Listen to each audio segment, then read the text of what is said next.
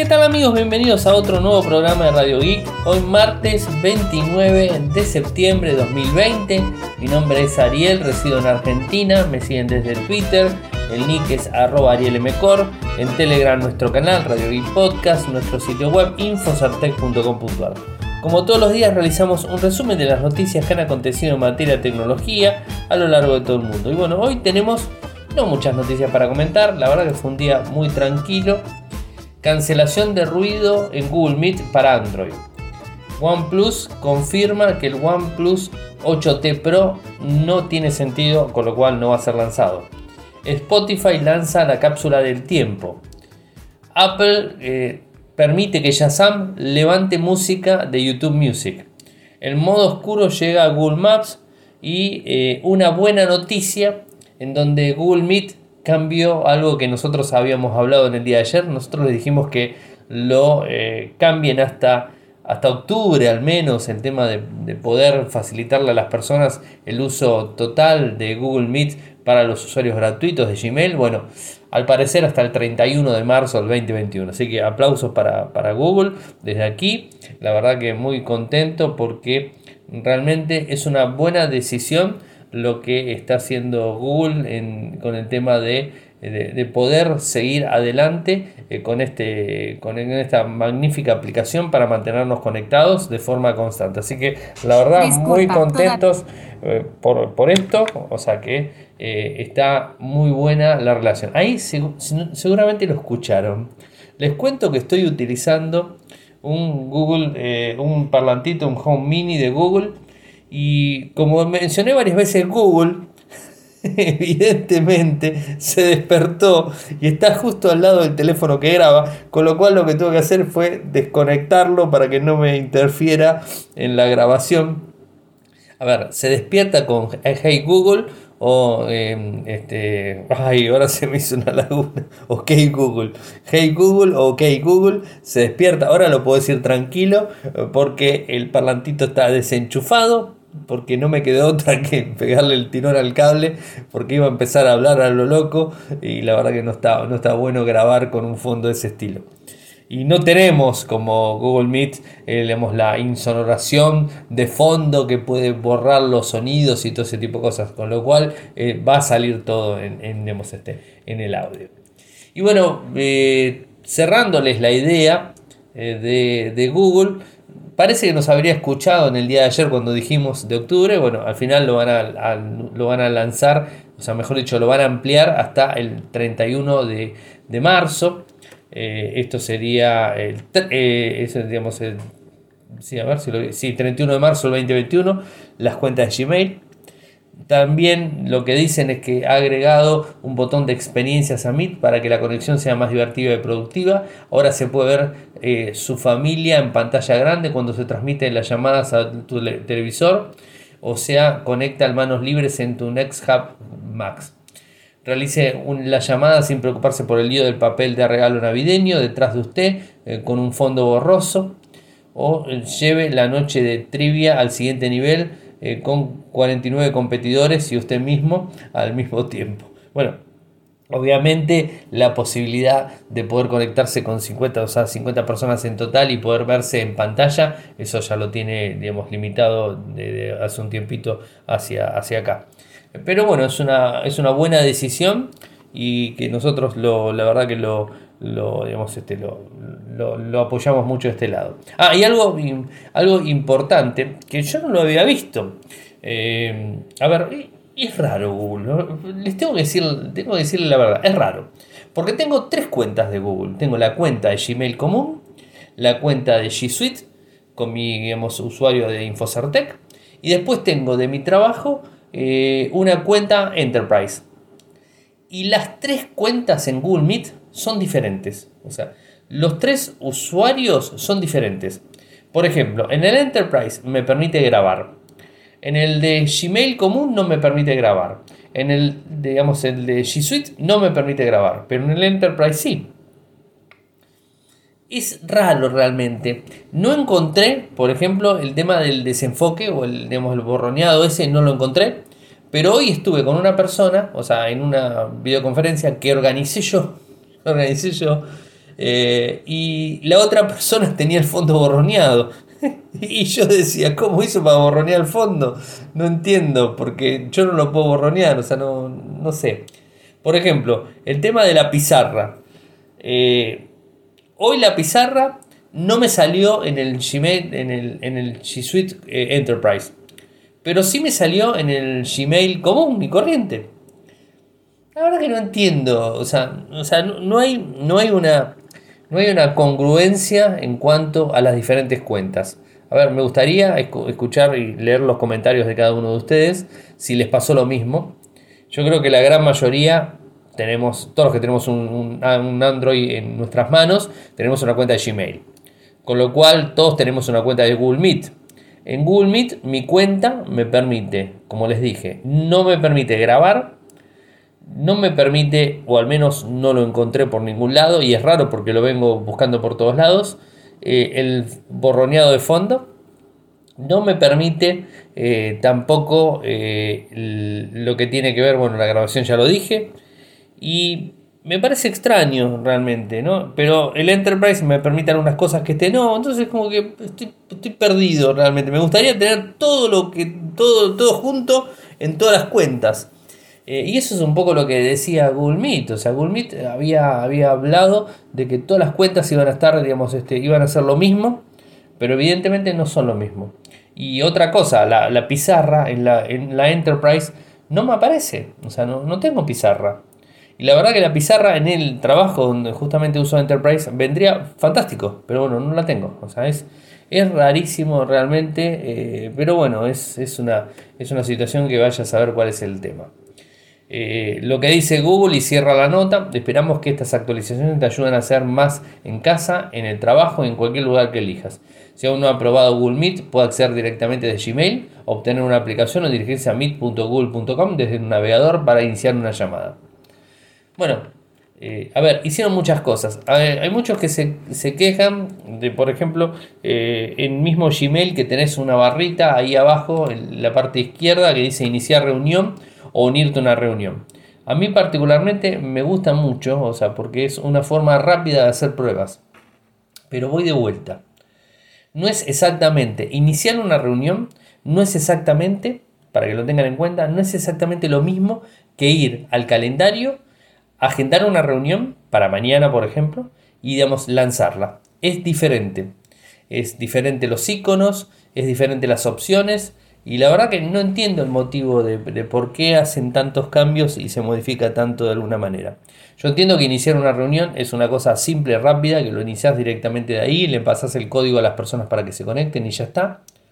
Eh, pero yo utilizo muchísimo programar reuniones y programo reuniones en donde pongo a tal día, a tal hora, una reunión con Google Meet, con los usuarios, o sea, con el Gmail tanto, el Hotmail tanto, el Yahoo tanto, o sea, le envío las invitaciones a cada uno de ellos, le digo enviar, automáticamente les envío un correo con las invitaciones, me llega un response en donde dice si aceptó o no aceptó la, la invitación, entonces es como que tengo todo organizado las reuniones de esa manera. No puedo iniciar una reunión en el momento porque si tengo una reunión a las 9 de la mañana, ya tengo que haberle, haber invitado a todas las personas a las 9 de la mañana y no puedo iniciar la reunión porque eso sería on, the fly, o sea, en el momento, o sea, no, no, este, no eh, de una manera, digamos, este, pactada ya. Entonces, bueno, es un poco, es un poco, estoy, estoy algo confundido. Como, como habrán visto, estoy bastante confundido.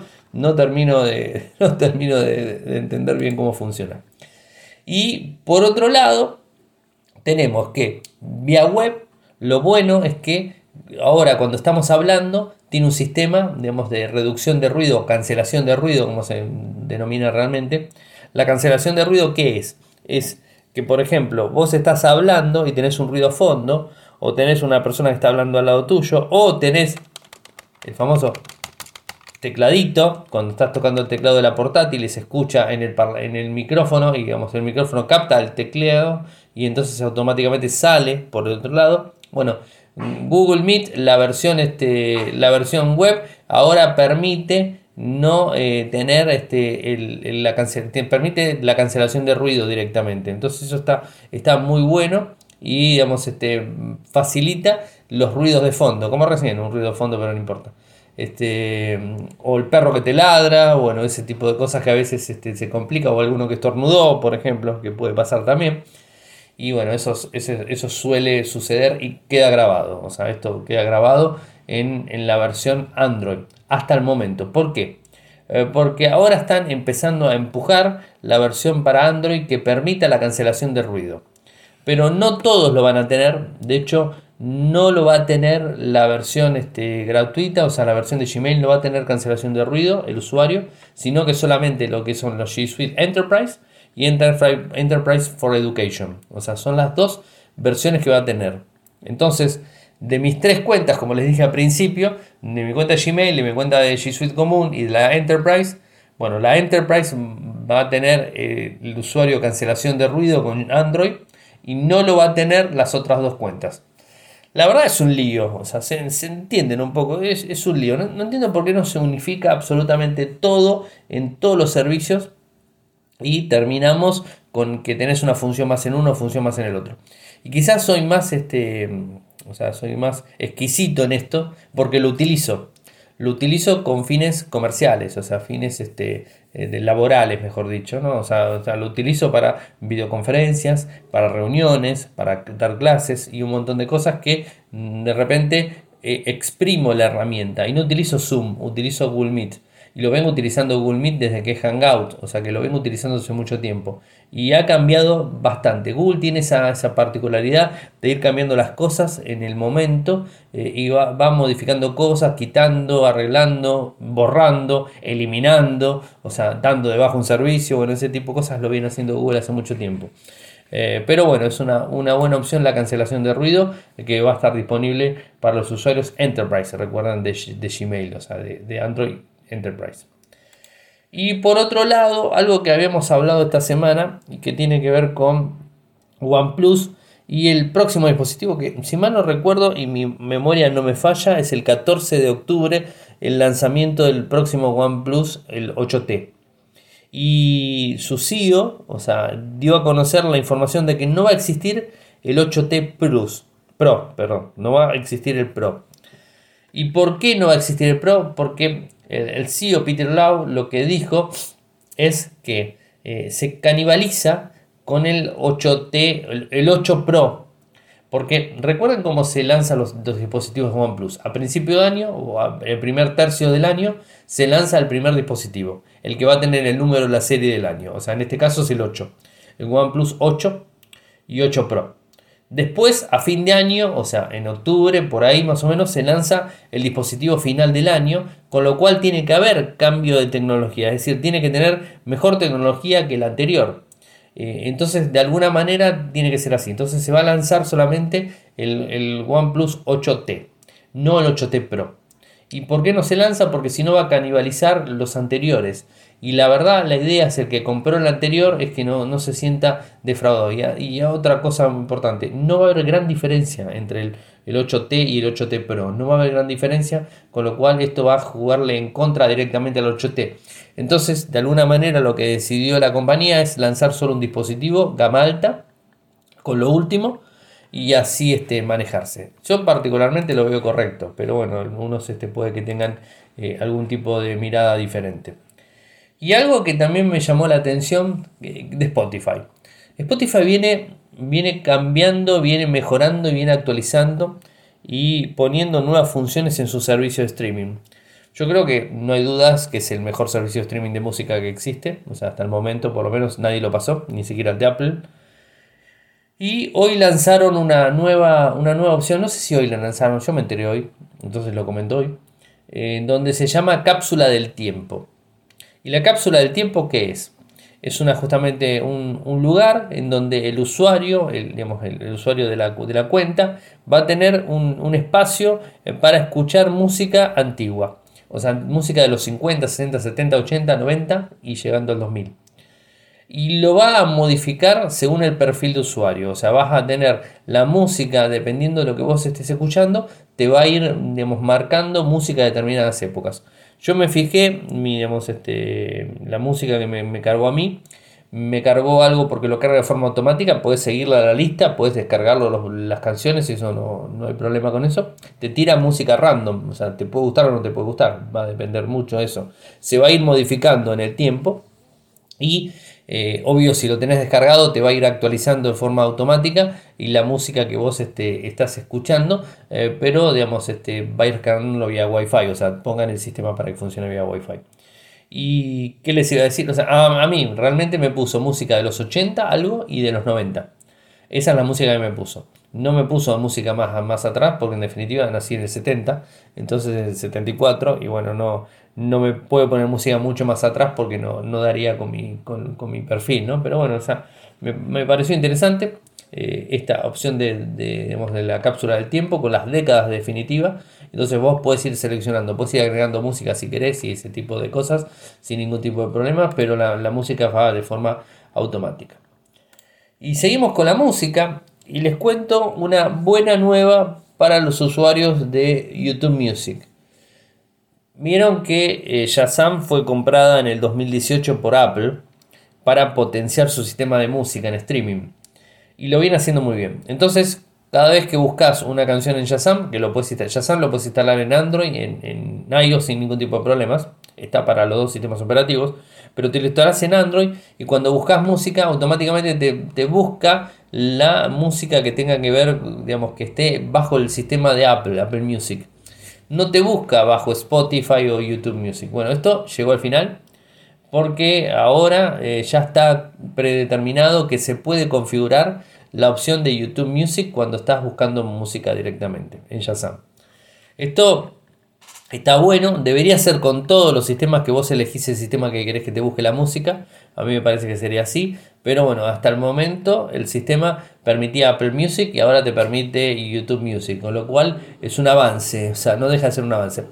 De cualquier forma, yo les, les cuento que la mejor forma que hay para buscar música, aquí Cami lo usa mucho y me, mostró varias veces cómo lo hace y funciona excelente, es el mismo buscador de Google en, en Android.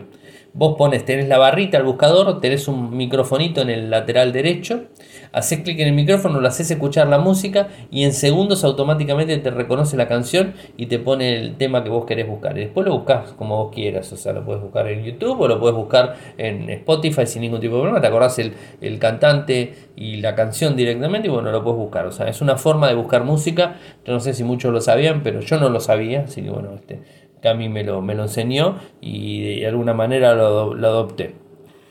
¿Qué más? ¿Qué más tenemos por acá para contar? El modo oscuro viene eh, para quedarse en Google Maps. Eh, aunque no es un modo oscuro, muy oscuro que digamos, sino que es un gris fuerte. Eh, con lo cual no va a, no va a brindar el, digamos, este, el ahorro de energía en los dispositivos AMOLED como normalmente quisiéramos. Esto no lo va a hacer. Va a tener el, digamos, este, el fondo gris, gris oscuro. Las, este, las rutas, las rutas, digamos, las calles, mejor dicho, las tienen gris claro. Las, este, las notificaciones en, en celestito. La letra en blanco, obviamente. Y tenés tres modos para elegir. Tenés el modo claro, el modo oscuro y el modo default por el sistema operativo. En el caso mío, que utilizo digamos, este Android 10 con modo oscuro directamente bajo el sistema operativo, automáticamente si puse default por el sistema operativo, eh, cuando abra Google Maps me va a aparecer de modo oscuro. Esto hay que seleccionarlo, si no por default va en modo claro.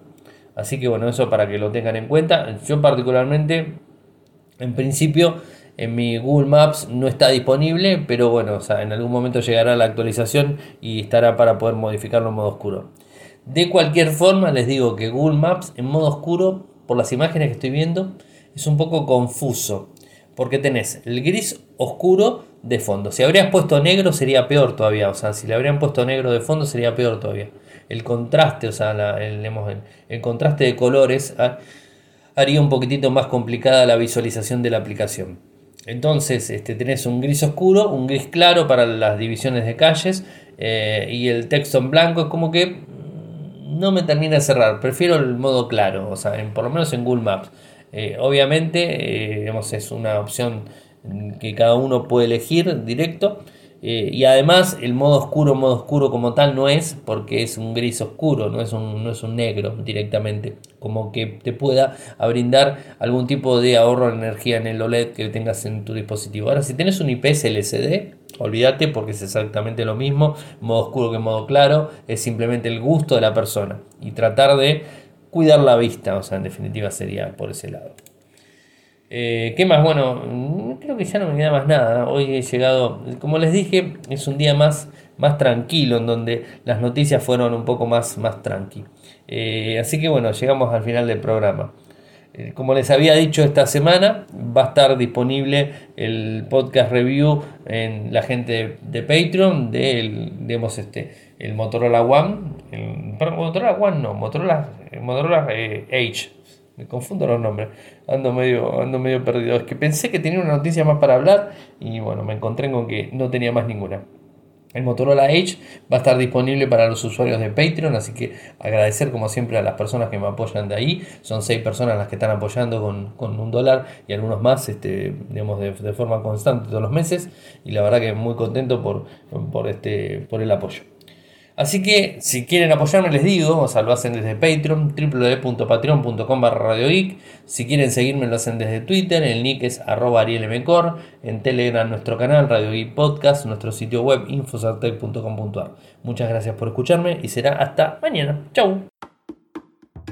Toyoko ofrece cursos de programación y servicios de desarrollo de software a medida. Para más información ingresar a toyoko.io podés editar tu libro digital en Infocertec. Encontrá más información enviando un correo electrónico a info.infocertec.com.ar. Para auspiciar en Radio Geek Podcast, pueden enviar un correo electrónico a la cuenta info.infocertec.com.ar.